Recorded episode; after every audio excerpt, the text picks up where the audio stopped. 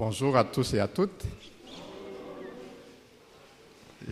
De nouveau, je suis content d'être euh, ici, de pouvoir apporter la parole. Un texte que nous connaissons parce que ça se trouve dans la parole de Dieu, dans la Bible, dans Genèse 26, 12 à 33. Après Abraham, nous allons lire le texte après, hein. euh, ne vous inquiétez pas, il y aura une des lectures. Mais pour, euh, comme introduction, je, je voulais dire, après Abraham, c'est Isaac que Dieu a choisi pour apporter, pour continuer l'appel, la, promesse pour le monde entier. Donc c'est Isaac, le deuxième patriarche. Et la Bible ne parle pas beaucoup d'Isaac. C'est étonnant de voir un peu si on compare certains personnages. L'histoire d'Isaac un peu, pas beaucoup. Abraham et Sarah sont déjà décédés. Isaac s'est marié avec Rebecca à l'âge de 40 ans. Et comme son père, comme l'histoire, il y a certaines ressemblances, l'histoire d'Abraham et Isaac, parce qu'Abraham était aussi déménagé ou parti vers l'Égypte, en passant aussi à Guérard, dans les pays des Philistins, et la même chose que Isaac a fait dans cette histoire que nous avons. Et Isaac est en pays étranger, et la peur le fait réagir par le mensonge, comme le cas aussi de son père Abraham. Alors il a eu peur du peuple et il a dit que sa femme était sa sœur. Il y avait une trame, mais Dieu a protégé Isaac à l'époque. Dieu est bon, comme nous savons tous, malgré la faute d'Isaac, Dieu continue son œuvre bonne avec Isaac. Et voilà, nous, sommes dans le verset 12 à 33. Et j'invite Fitaïne de lire la première partie, donc, ce que j'ai donné comme titre, le rejet, parce qu'on va voir ces trois points, le rejet, la réussite d'Isaac et la paix. Nous allons voir notre premier point, donc, rejet. Et Fitaïne peut lire. Euh, Au nom de Jésus. Isaac sema dans ce pays et il recueillit cette année le centuple, car l'Éternel le bénit.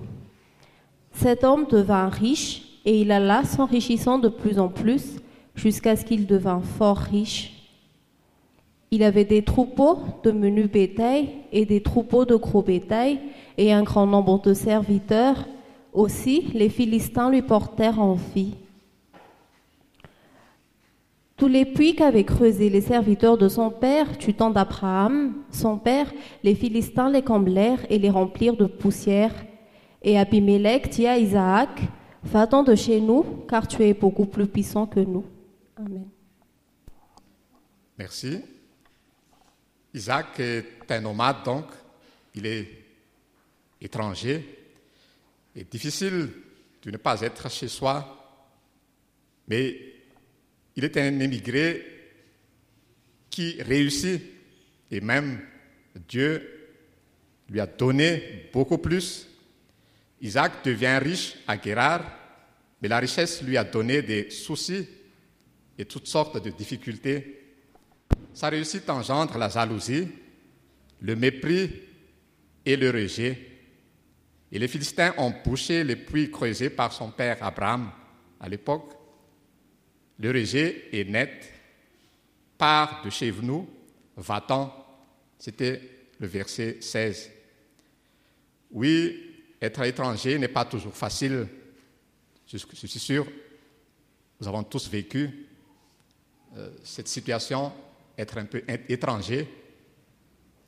En quelque sorte, on est tous étrangers sur cette terre, mais c'est vrai qu'en tant que citoyen d'un pays, d'un d'un pays, quand on est chez soi, comme on dit, que, on, on pense que, oui, on n'a pas étranger, mais en quelque sorte, et je suis sûr chacun de nous a vécu certaines situations où on se sent étranger quelque part, même au travail ou dans un quartier ou dans, un, dans une ville, quand on se déménage.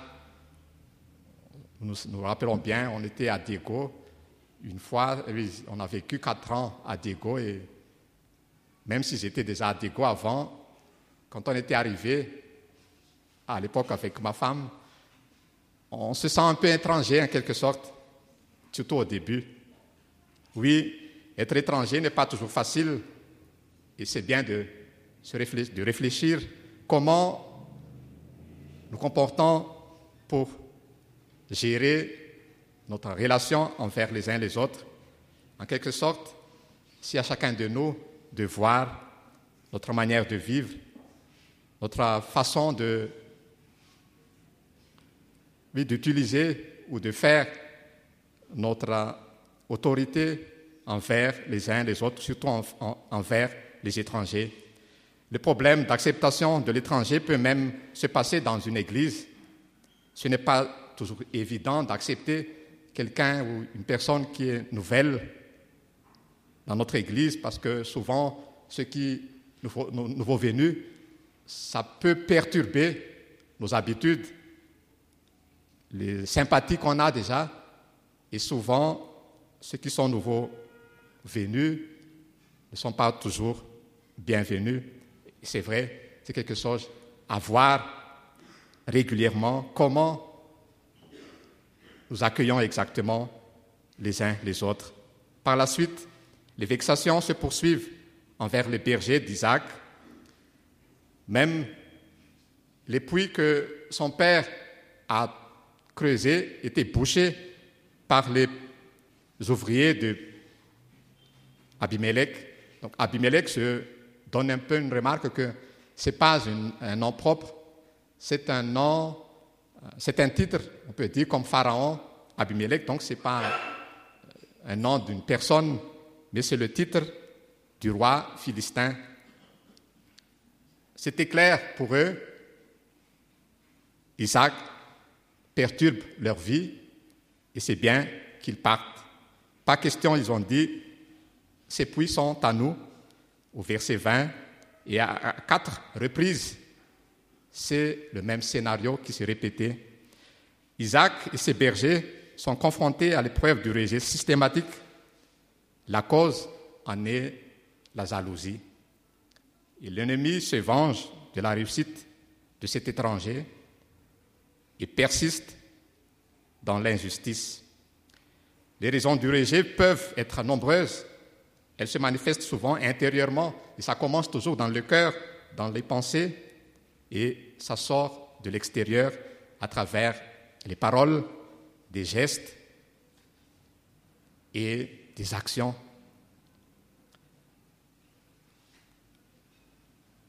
Ceux qui ne construisent pas, quelqu'un a dit, ceux qui ne parviennent pas à bâtir se vengent en démolissant. C'est, c'est la manière dont on utilise quand on n'accepte pas une personne. Nos réactions sont quelque chose, quelque, quelquefois c'est bizarre. Si nous ne prenons pas garde et si nous n'essayons pas les maîtriser.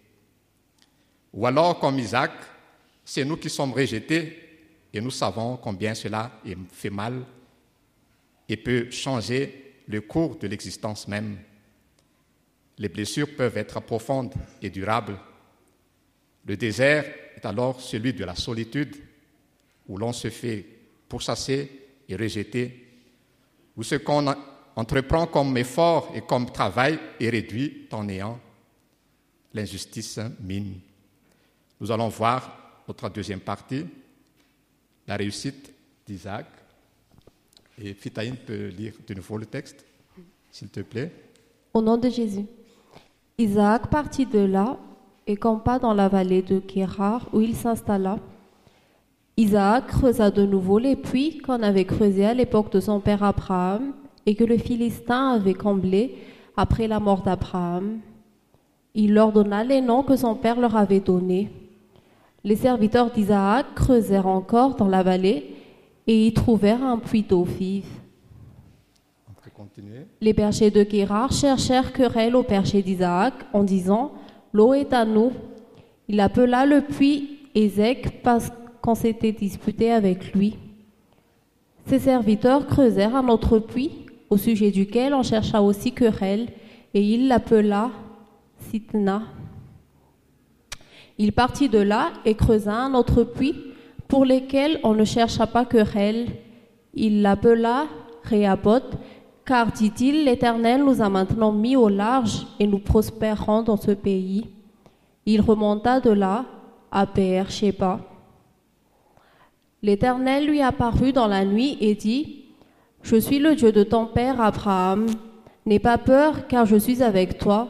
Je te bénirai et je rendrai ta descendance nombreuse à cause de mon serviteur Abraham.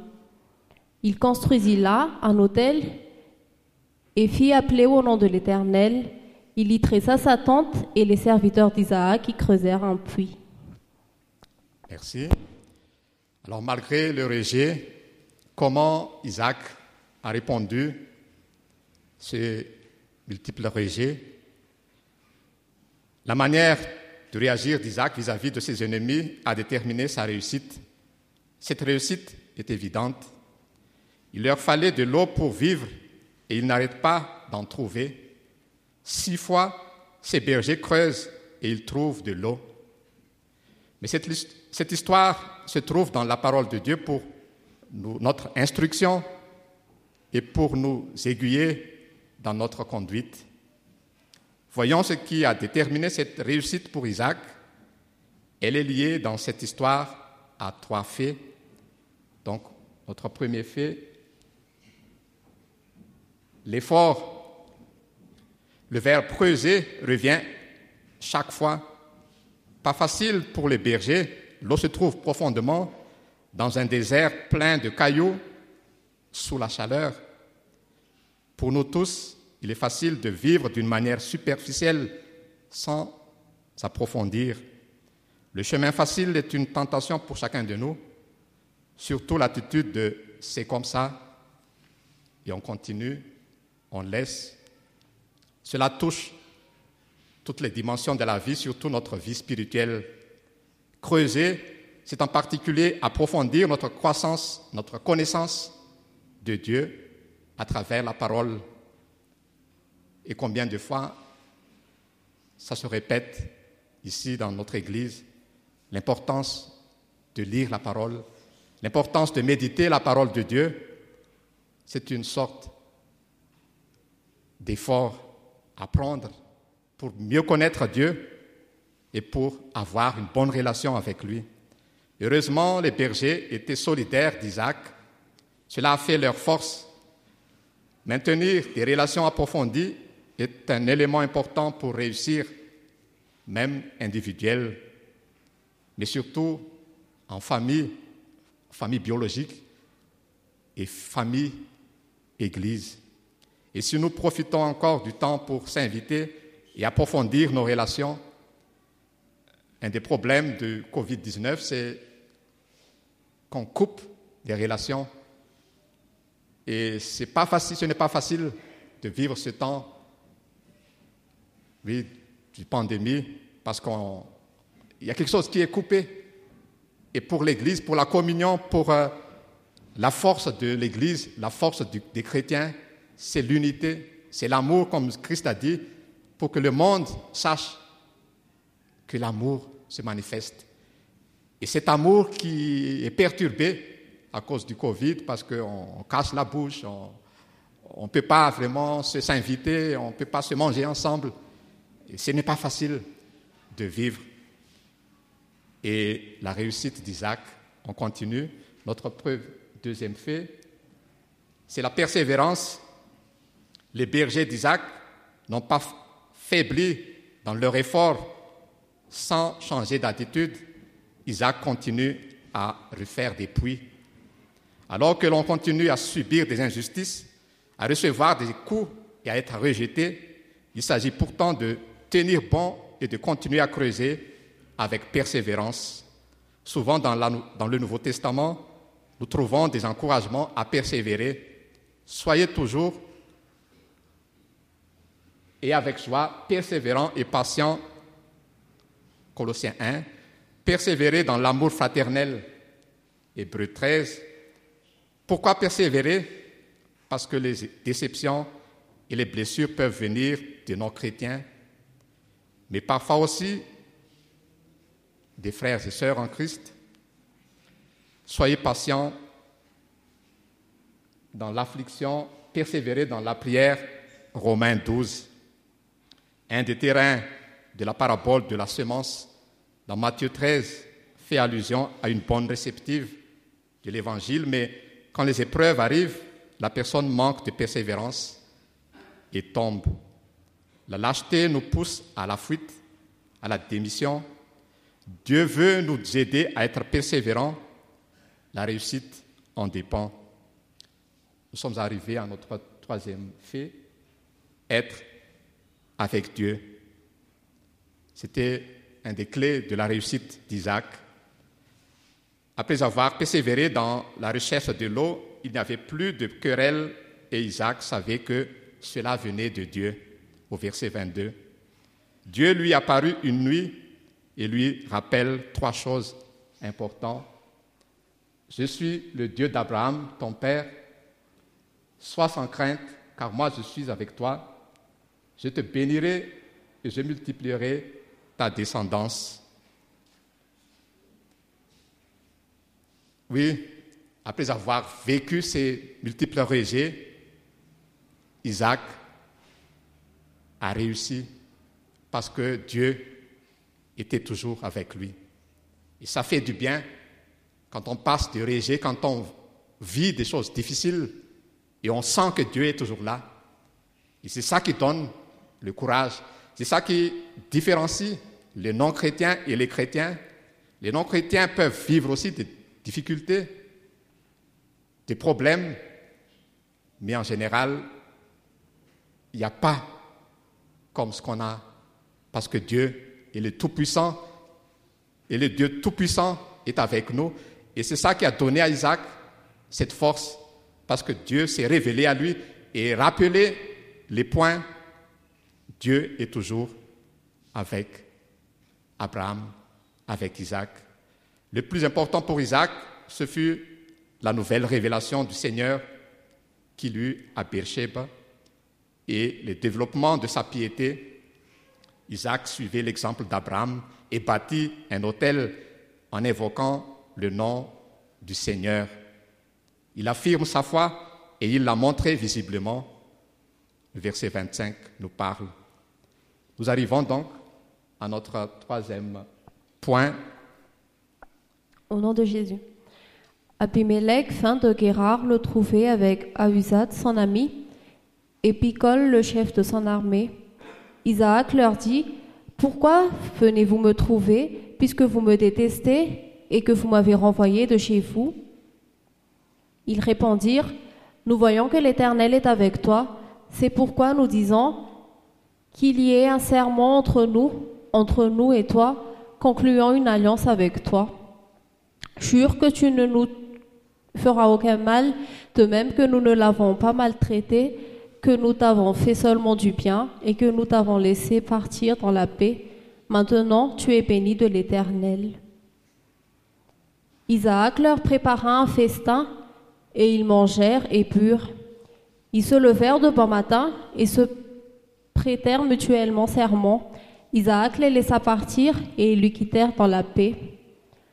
Ce jour-là, des serviteurs d'Isaac vinrent lui parler du puits qu'il creusait et lui disent Nous avons trouvé de l'eau. Il appela le puits Shiba. C'est pourquoi il y a des limites à ma patience. Maintenant, je ne peux plus me laisser faire. Voilà, merci. La paix, notre deuxième point, dernière partie. L'attitude d'Isaac vis-à-vis de ses ennemis est le contraire de l'animosité et de la vengeance. La réaction habituelle de toute personne, c'est il y a des limites à ma patience. Maintenant, je ne peux plus me laisser faire. Mais Isaac refuse d'adopter la même attitude qu'Abimelech et de réagir avec vengeance. Avec euh, cette position, quand Abimelech dit Va-t'en, Isaac part. Quand il revendique à tort les puits d'Isaac, celui-ci accepte de le céder, alors qu'il s'agit de quelque chose d'essentiel et de vital. Et cela à plusieurs reprises. Il refuse l'escalade d'une certaine violence et veut être un instrument de paix. Même s'il est largement pendant, perdant, et même si cela lui coûte, parce que creuser le puits, comme on a dit tout à l'heure, ce n'était pas facile. Même si c'est vrai que c'était ces serviteurs qui ont fait, mais c'était difficile. Mais ils ont laissé. Ils n'ont rien cherché de querelle. Ils ont accepté. Est-ce que quelque chose qui... C'est une normative? Est-ce qu'on doit toujours vivre comme ça? Je sais que ce n'est pas facile. Ce n'est pas toujours facile de, vivre les injustices.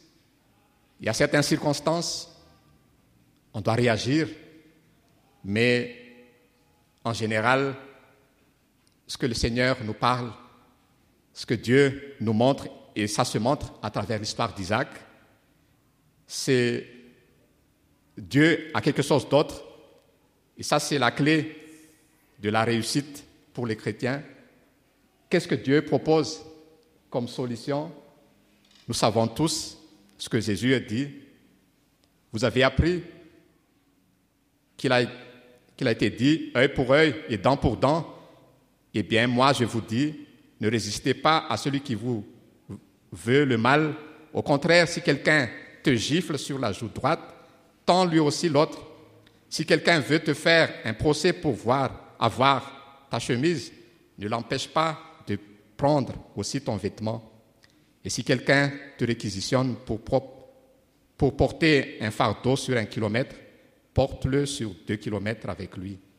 Voilà ce que Dieu propose. Voilà le chemin de Dieu. Quelle exigence. Mais quelqu'un montrait qu'il était difficile d'agir autrement pour un chrétien. Une personne, Alfred Plumet, dit Rendre le mal pour le mal est diabolique, rendre le bien pour le bien est humain, rendre le bien pour le mal est divin. Rendre le mal pour le bien rendre le bien pour le mal, donner le bien, même si quelqu'un fait du mal, rendre le bien pour le mal, ça c'est de Dieu. Et c'est nous, chrétiens, qui a cette clé. Combien chacun de nous a vécu ça dans nos vies quotidiennes, au travail, au foyer, à l'école, pour ceux qui encore étudient, à l'université ou ailleurs, est-ce que nous arrivions à vaincre le mal à travers le bien? C'est le principe de Dieu. Augustin faisait cette remarque qui nous interpelle aussi. Nombreux sont ceux qui ont appris à tendre l'autre jour sans savoir comment aimer celui qui les a frappés en effet, le but n'est pas de faire un acte de par devoir, même envers Dieu, mais bien d'amener la personne à changer. Et cela est possible en agissant comme Dieu le demande, mais en s'attendant à sa force par l'action du Saint-Esprit. C'est seulement le Saint-Esprit qui peut nous donner la capacité à répondre par le bien le mal que l'autre fait. Et c'est le sens de cette image que Paul utilise, Romains 18, 17 à 21. Autant que possible, et dans la mesure où cela dépend de vous, vivez en paix avec tous les hommes. Ne vous vengez pas vous-même, mes amis, mais laissez agir la colère de Dieu, car il est écrit, c'est à moi qu'il appartient de faire justice. Mais voici votre part, si ton ennemi a faim, donne-lui à manger, s'il a soif, donne-lui à boire. Par là, ce sera comme si tu lui mettais des charbons ardents sur sa tête, sur la tête. Ne te laisse jamais dominer par le mal, au contraire, sois vainqueur du mal par le bien. Je, vais poser une question à, nous tous. Comment comprenons-nous ce texte, ce verset, de mettre le charbon ardent sur la tête de celui qui fait du mal à nous. Cette image de charbon ardent ferait allusion à un vieux rituel. Un homme expiait sa faute en portant sur sa tête un récipient plein de braise, signe de repentance. Ce verset signifie donc que le fait de vivre dans de bons sentiments envers celui qui fait du mal peut l'amener sur le chemin de la repentance. C'est pour conduire la personne à réfléchir, pour qu'il puisse voir qu'il y a autre chose en toi. Ce n'est pas comme les autres, tu es différent que les autres. Si on te fait, si on te donne des coups et tu réponds par les coups, tu es la même chose pour tu es comme tout le monde. Mais si on te donne du coup et tu réponds par amour, peut-être tu donnes un cadeau pour la personne qui t'a donné. Du coup, ça, ça marque. Et ça, ça, ça ce qui parle, qu'il y a quelque chose différent en toi. Tu n'es pas comme les autres. Et c'est ça que Dieu veut montrer. Et ça, ce que Isaac a fait avec Abimelech. Abimelech ne cessait pas de donner des coups, mais Isaac a répondu de l'amour. Et ça a touché cette personne. Et voilà le verset 28. Euh, oui, tu peux continuer. C'est la présence de Dieu qui a... Parce que, ah, donc, une fois, dans notre texte, Abimelech est venu vers Isaac. Isaac était étonné. Ah, tu m'as chassé déjà, tu m'as donné du coup et tout ça. Et pourquoi tu viens encore? Et qu'est-ce que Abimelech dit? Nous voyons que l'Éternel est avec toi. Et voilà, frères et sœurs, ça ce que j'ai dit, la personne qui fait du mal peut voir qu'il y a quelque chose en toi et cette présence de Dieu qui marque le chrétien, cette présence de Dieu qui donne du coup dans le cœur à celui qui fait du mal. Et c'est là pourquoi Paul dit que le charbon ardent, c'est la personne est amenée à la repentance. Et Abimelech se repentit en quelque sorte. Il est venu pour faire la paix avec Isaac, car Dieu est avec Isaac. On peut continuer. la meilleure sens pour nous ne sont pas, ce n'est pas nous, c'est Dieu avec nous. Je répète, la meilleure sens pour nous, ce n'est pas nous, ce n'est pas mes capacités, ce n'est pas mes gentillesses ou, ma bonté, mais c'est Dieu avec nous. Ce n'est pas nous, mais c'est Dieu avec nous. C'est Emmanuel. Jésus nous dit encore aujourd'hui, je suis avec vous tous les jours. Ad a mentionné ça tout à l'heure pour la famille Randolph. Je suis avec vous tous les jours. Et c'est ça ce que Dieu nous donne aussi, frères et sœurs. C'est dire que nous, nous reposons non sur ce que nous pouvons faire avec tout, avant tout, mais sur la puissance de Dieu qui peut transformer les sentiments de quelqu'un. Et une belle promesse encore, nous pouvons lire Isaïe 41, pas ici, mais quand vous retournerez chez vous, vous pouvez lire Ésaïe 41, 8 à 14, 17, 18. Et pour conclure, après dispute, c'est Ézek, c'est opposition, Sitna, Après opposition arrive large espace, Réopoth, et serment. Du désert, de la pauvreté, du sol, l'Éternel a fait sortir l'eau vive, l'abondance.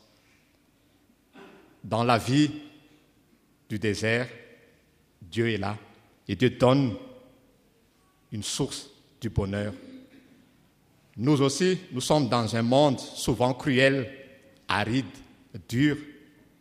Mais moi, dit Jésus, je suis venu afin que mes brebis aient la vie et qu'elle l'ait en abondance. Jean 10, 10.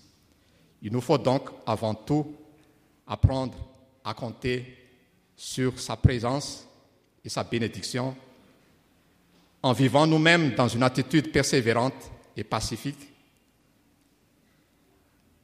s'accrocher à Dieu, avoir une bonne relation avec Dieu et tenir la main de Dieu et nous arrivions à s'en sortir et on avance et on peut vivre la paix et le bonheur et gloire à Dieu seulement. Nous allons prier. Seigneur, merci pour euh, qui tu es, et à travers ce texte, l'histoire d'Isaac. Merci Seigneur parce que tu es bon, tu es fidèle et tu es celui qui ne change pas. Tu as manifesté ta puissance, ton amour envers Isaac à l'époque. Et nous croyons, Seigneur, tu ne, tu changes pas. Tu peux aussi manifester qui tu es pour nous, pour chacun de nous. Et ce matin, Seigneur, à ce culte, je suis sûr, Seigneur, ce n'est pas un hasard que nous avons entendu cette, cette parole aujourd'hui. Je ne sais pas, Seigneur, comment chacun qui est présent, comment chacun de nous vit exactement, qu'est-ce qui se passe dans la vie quotidienne? Il y a des enfants ici, il y a des jeunes, des adultes, femmes, hommes, il y a des chefs d'entreprise, peut-être. Chacun de nous a quelque chose dans la vie quotidienne. Je ne sais pas, Seigneur, qu'est-ce qui se passe, mais je suis sûr, Seigneur, tu veux nous encourager, tu veux parler à chacun, tu veux dire que tu es là et tu es bon, tu veux nous aider à s'en sortir dans les difficultés, dans des formes de rejet que nous vivons dans ce monde. Et aide-nous, Seigneur, à s'accrocher, à tenir, à continuer à vivre et à creuser ta parole. Seigneur, béni sois-tu. En ton nom, Jésus-Christ. Amen.